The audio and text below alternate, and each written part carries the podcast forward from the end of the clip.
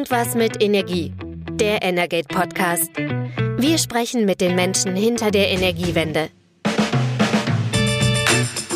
Herzlich willkommen zu Irgendwas mit Energie, dem Energate Podcast. Mein Name ist Christian Senus und bei mir ist Carsten Wiedemann. Hallo Carsten. Moin, moin. Carsten, wir gucken zurück auf, ähm, auf die vergangenen Tage. Am Montag dieser Woche hatten wir ja schon einen Podcast, in dem wir ähm, sozusagen auf die Zeit der Berliner Herbstferien zurückgeguckt haben. Jetzt ist heute Freitag, 11. November. Und ja, was ist passiert diese Woche?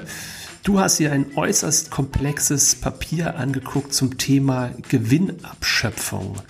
Ähm, ja, die Gewinnabschöpfung bei den Energieerzeugern soll dazu dienen, dass die Strompreisbremse finanziert werden kann.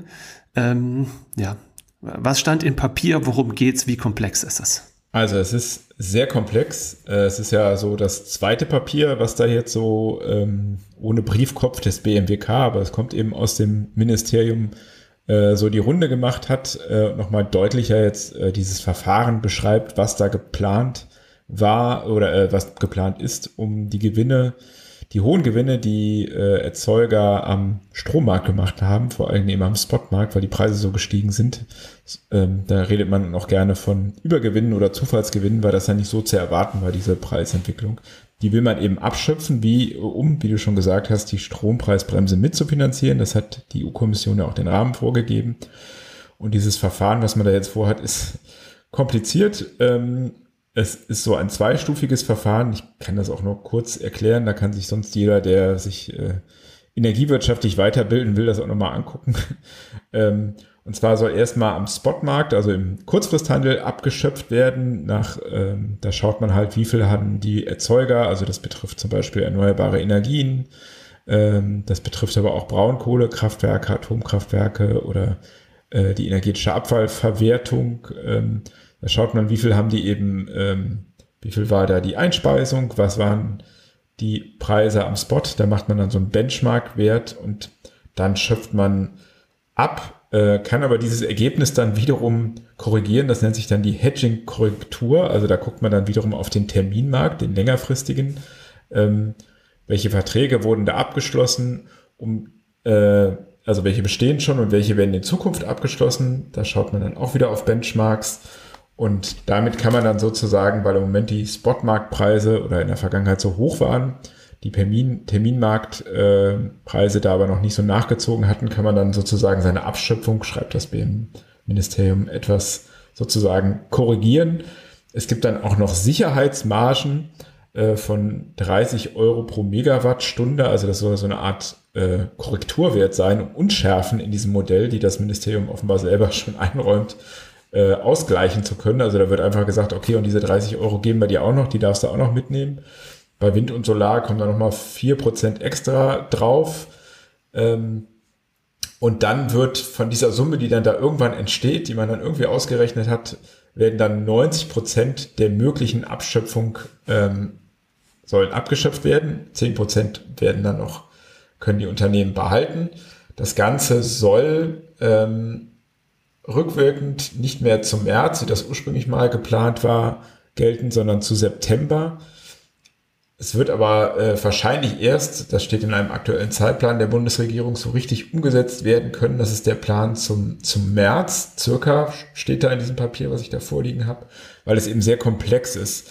Ähm, es gibt für äh, Direktlieferverträge auch noch eine andere Möglichkeit. Die können sozusagen sich abschöpfen lassen, was nach dem äh, was sich nach dem richtet, was in ihren Verträgen steht.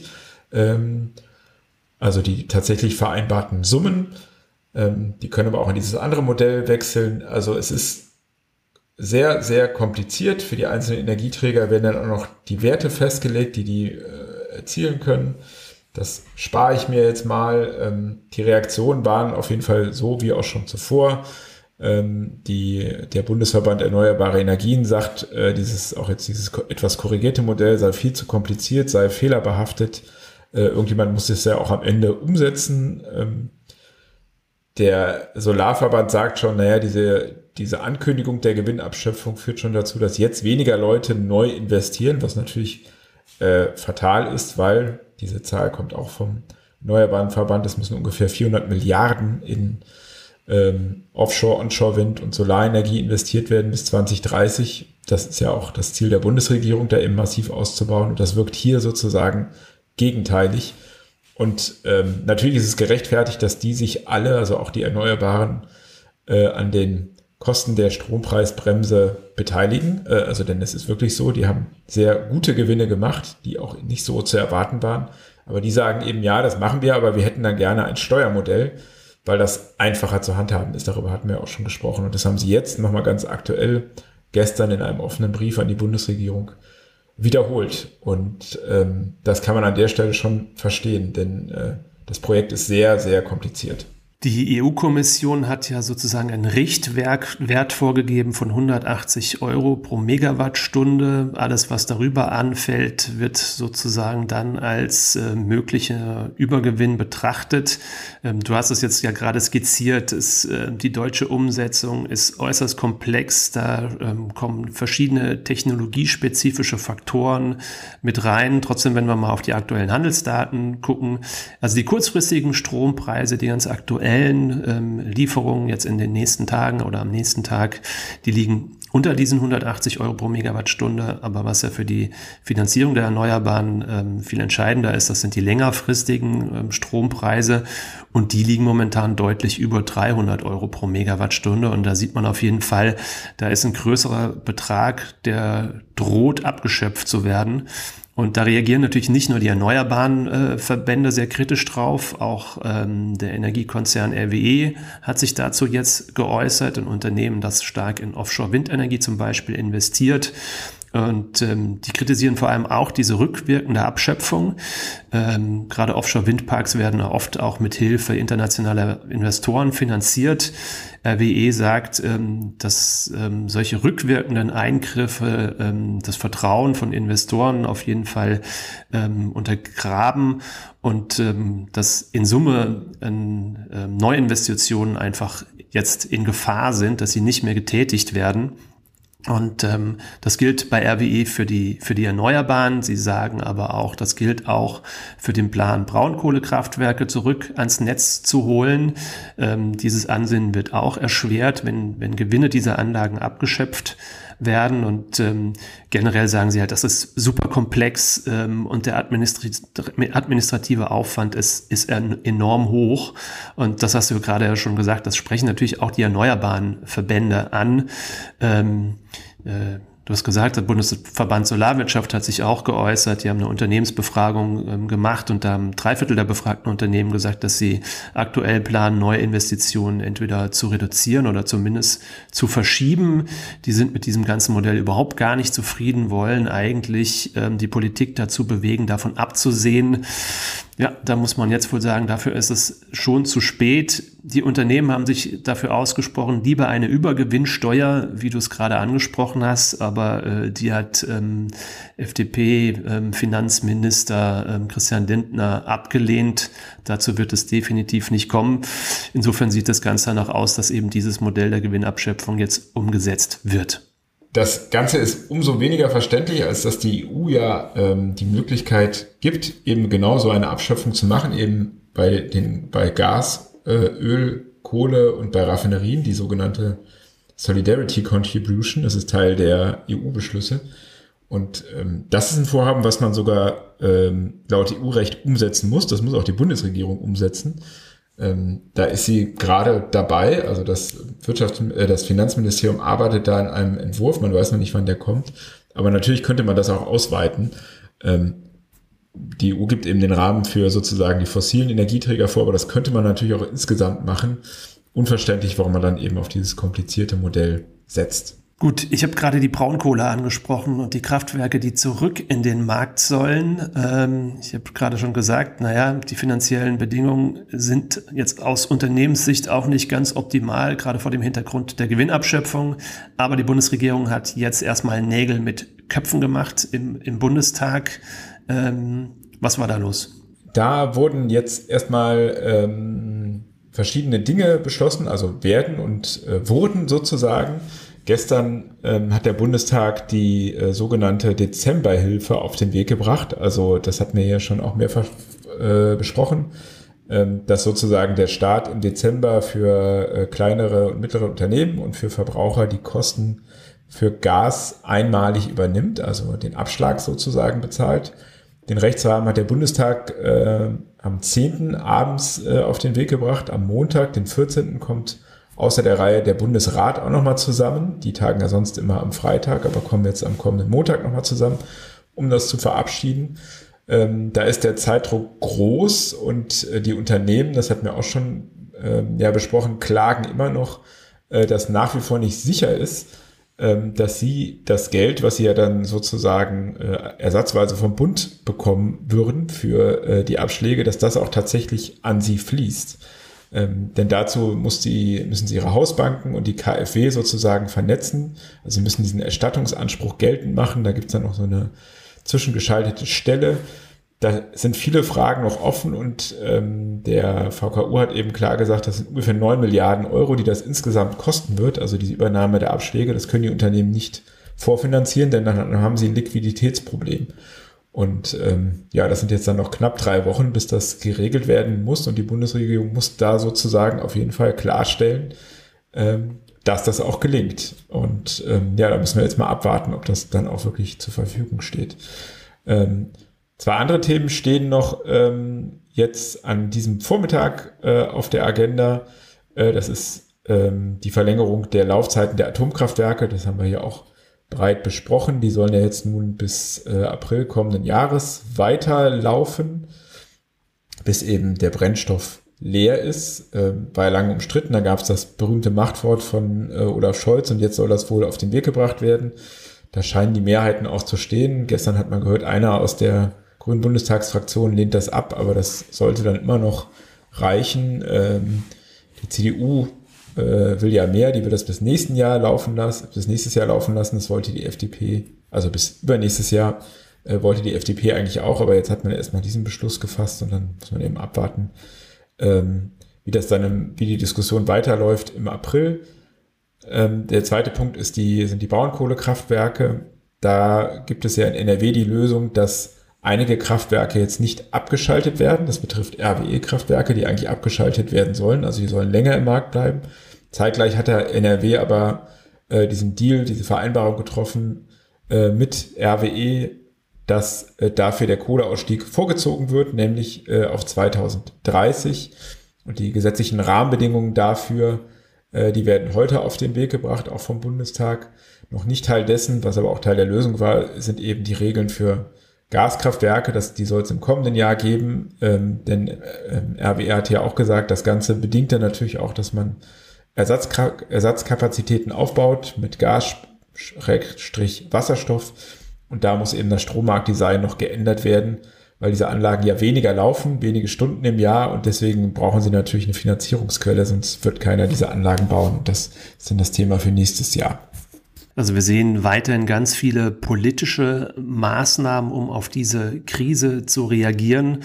Und wir sehen aber gleichzeitig eben auch die Folgen für die Unternehmen. Und mein Kollege oder unser Kollege Artyom Maximenko hat äh, diese Woche mal zusammengetragen, wie viele Unternehmen eigentlich ähm, inzwischen ähm, auf diese Krise auch im Vertrieb reagiert haben und wie viele Grundversorger ähm, ihr Geschäft jetzt tatsächlich aufgeben und sagen, wir wollen nicht mehr Grundversorger sein und es gibt da eine Liste der Bundesnetzagentur, da stehen aktuell insgesamt neun Unternehmen drauf. Ein Unternehmen ähm, hatte schon zum Ende September die Grundversorgung eingestellt und acht weitere Unternehmen stehen dort auf der Liste. Das sind größtenteils ziemlich kleine Stadtwerke und Energieversorger. Also ich nenne mal ein paar Namen. Stadtwerke Laufenburg, Stadtwerke Elzach, Gemeindewerke Schutterwald. Schutterwald kannte ich bisher nicht, bisher nur vom Handball ähm, oder Energiewerk Ortenau. Ähm, auffällig, alles Unternehmen, die aus Baden-Württemberg kommen. Und ähm, ja, die sagen ganz einfach, die Beschaffungspreise sind so derart gestiegen, dass wir unseren Kunden bei uns in unseren kleinen Gemeinden keine vernünftigen Angebote mehr machen können. Und sagen, wenn wir die weiter versorgen wollen würden, wäre das für uns unwirtschaftlich. Und dann kommen die Unternehmen aus diesem ja eigentlich gesetzlichen Auftrag der Grundversorgung heraus. Ähm, Und was passiert dann? Die Folge ist dann, dass dann jeweils der zweitgrößte Versorger, also der Versorger mit den zweitmeisten Kunde, Kunden in der Region, in der Gemeinde dann neuer Grundversorger wird. Und Grundversorger sind diejenigen, die neue Kunden in einer Region, also zum Beispiel, wenn irgendjemand ähm, in die Gemeinde zieht und ähm, in einer neuen Wohnung, im neuen Haus den Lichtschalter anmacht, dann wird sofort ein Vertrag, ähm, kommt im Prinzip zustande und dafür zuständig ist dann der Grundversorger. Der Grundversorger ist aber auch dafür verantwortlich, Kunden aufzunehmen, deren ähm, andere private Versorger vielleicht auch die Versorgung eingestellt haben, Preise massiv erhöht erhöht werden, die sind gezwungen, dann die Unternehmen aufzunehmen an der Stelle. Und ähm, ja, jetzt ist nochmal ein äh, neues Unternehmen dazugekommen. Gestern hat auch Artyom Maximenko nochmal geschrieben, Stadtwerke Herrenberg gibt die Stromgrundversorgung auf. Ähm, wieder Baden-Württemberg, irgendwie auffällig, ähm, ist mir vorhin tatsächlich auch erst ähm, so richtig ins Auge gesprungen, dass die meisten Unternehmen, über die wir da geschrieben haben, aus Baden-Württemberg kommen. Ich weiß nicht, welche Gründe es dafür gibt, ob es dafür Gründe gibt. Grundsätzlich ist der Grund, warum die Unternehmen jetzt in dieser besonderen Situation sind, sicherlich, ähm, dass es sehr kleine Unternehmen sind, die vielleicht nicht so vorausschauend ähm, ähm, im Handel aktiv waren, in der Beschaffung wie größere Unternehmen und jetzt aktuell gezwungen werden, zu den teilweise ja immer noch extrem hohen Preisen neue Mengen einzukaufen und ähm, da würden dann Strompreise oder auch Gaspreise daraus resultieren, die auf die Kunden schlichtweg nicht umzulegen sind und deshalb ziehen sich die Unternehmen aus dem Bereich zurück. Vielleicht noch äh, als Ergänzung, du hast ja eben erläutert, was die Grundversorgung bedeutet und dass man als Verbraucher da ja die Sicherheit hat, dass immer ein Vertrag zustande kommt. Das gilt aber ja nicht für, ähm, für Gewerbebetriebe unbedingt ähm, denn die haben kein Recht sozusagen automatisch einen Grundversorgungsvertrag äh, zu bekommen. Und da haben wir ja schon seit längerem die Situation, das wird ja auch immer wieder beklagt, ähm, dass es Unternehmen gibt, die einfach ein Problem haben, schlicht einen Energieversorgungsvertrag zu bekommen. Ähm, ganz geschweige, äh, ganz geschweige ähm, jetzt davon, zu welchen Preisen man den abschließt, aber sie bekommen den auch gar nicht immer ähm, weil natürlich viele andere Versorger dann sagen, hm, wenn ich dich als Kunde annehme, dann muss ich natürlich auch für dich wieder Energie einkaufen, das ist teuer, ich habe ein gewisses Risiko.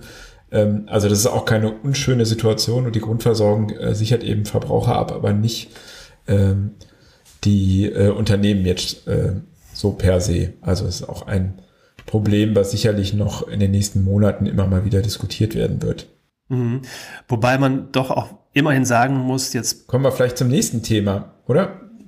Ja, warte noch ganz kurz. Ähm, bei der letzten, ähm, bei der, bei der Liste, die ich jetzt genannt habe, das ist kein Fass Massenphänomen, das sind wirklich kleine Unternehmen. Wir haben hunderte von Versorgern in Deutschland, das sind jetzt gerade mal an der Zahl insgesamt jetzt zehn.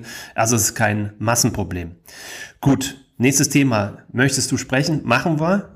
Und wir gucken voraus eigentlich im Prinzip, denn wir gucken auf die COP, die läuft schon, aber in der nächsten Woche haben wir uns auch hier im Podcast etwas Neues vorgenommen. Wir wollen nämlich ähm, an allen Wochentagen in der kommenden Woche über die COP in äh, Ägypten berichten.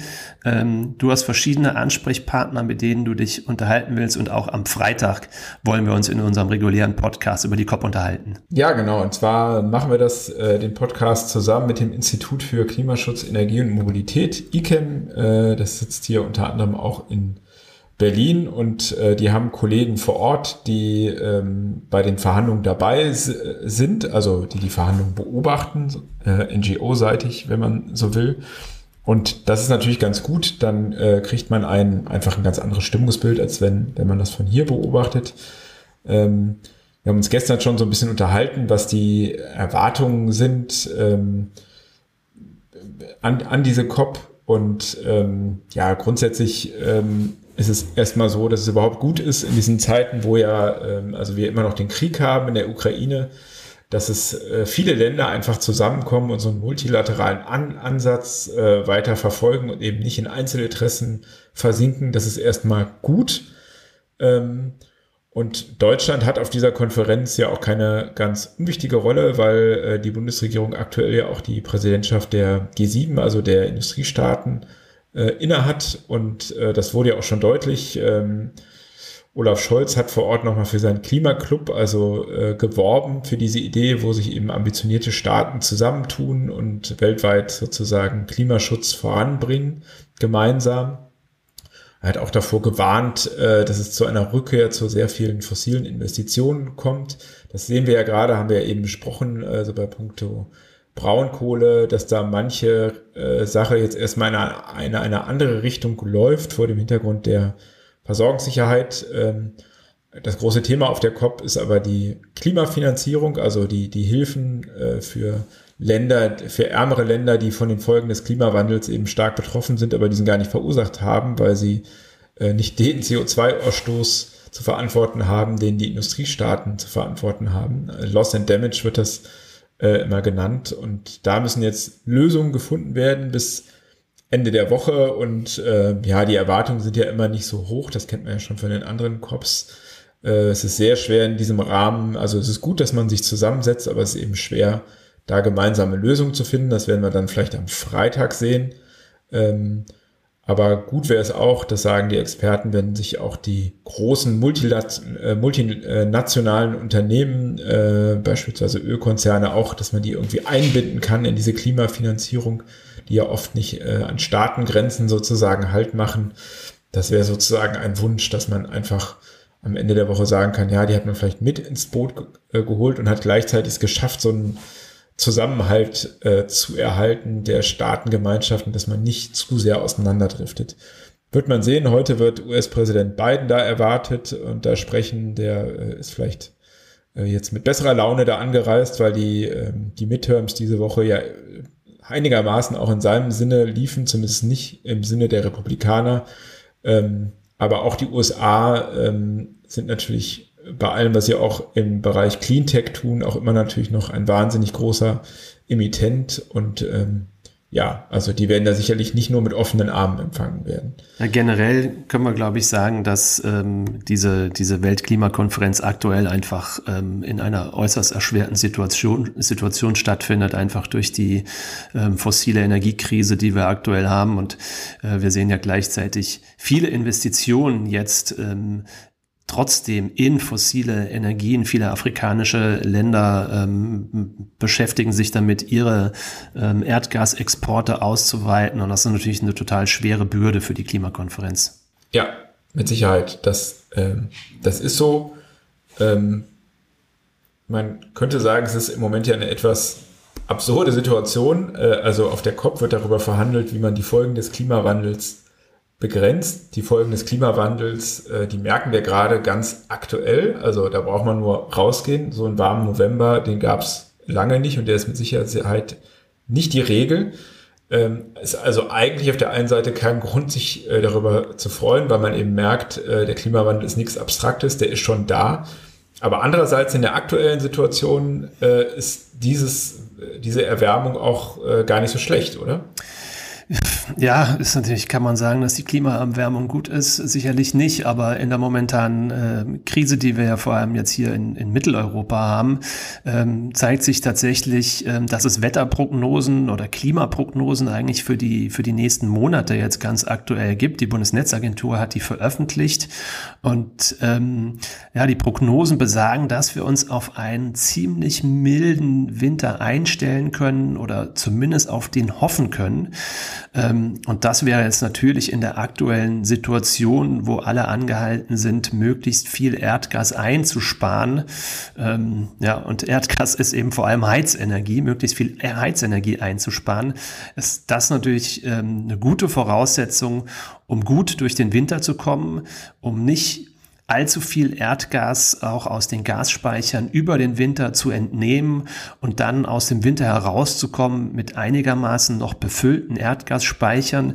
Denn viele gehen davon aus, dass es im kommenden Frühjahr, Sommer, Frühherbst deutlich schwieriger wird, die Gasspeicher wieder zu befüllen, als es jetzt ähm, in den zurückliegenden Monaten der Fall war. Wenn wir uns erinnern, ähm, bis Juni, Juli kamen ja auch noch wesentliche Erdgasmengen über die ähm, Ostsee-Pipeline Nord Nord Stream 1. Die ist mittlerweile weitgehend zerstört. Da kommt kein Gas mehr an. Ähm, gleichzeitig sehen wir eine Situation, dass gerade im, im Sommer, weil sich alle darauf einstellen, dass dann viele Erdgas einkaufen müssen, um die Speicher zu befüllen, schon jetzt die Preise relativ hoch sind, teilweise höher als dann in den Wintermonaten. Da fehlen dann die wirtschaftlichen Anreize, das Erdgas schon im Sommer zu kaufen, äh, wenn man es im Winter zu niedrigen Preisen verkaufen muss. Deshalb es ist es möglich eigentlich enorm wichtig, dass dieser Winter nicht allzu kalt wird, auch wenn man darauf keinen Einfluss hat, zumindest keinen kurzfristigen Einfluss, ähm, damit nicht allzu viel Erdgas schon aus den Speichern herausgeht in diesem Winter.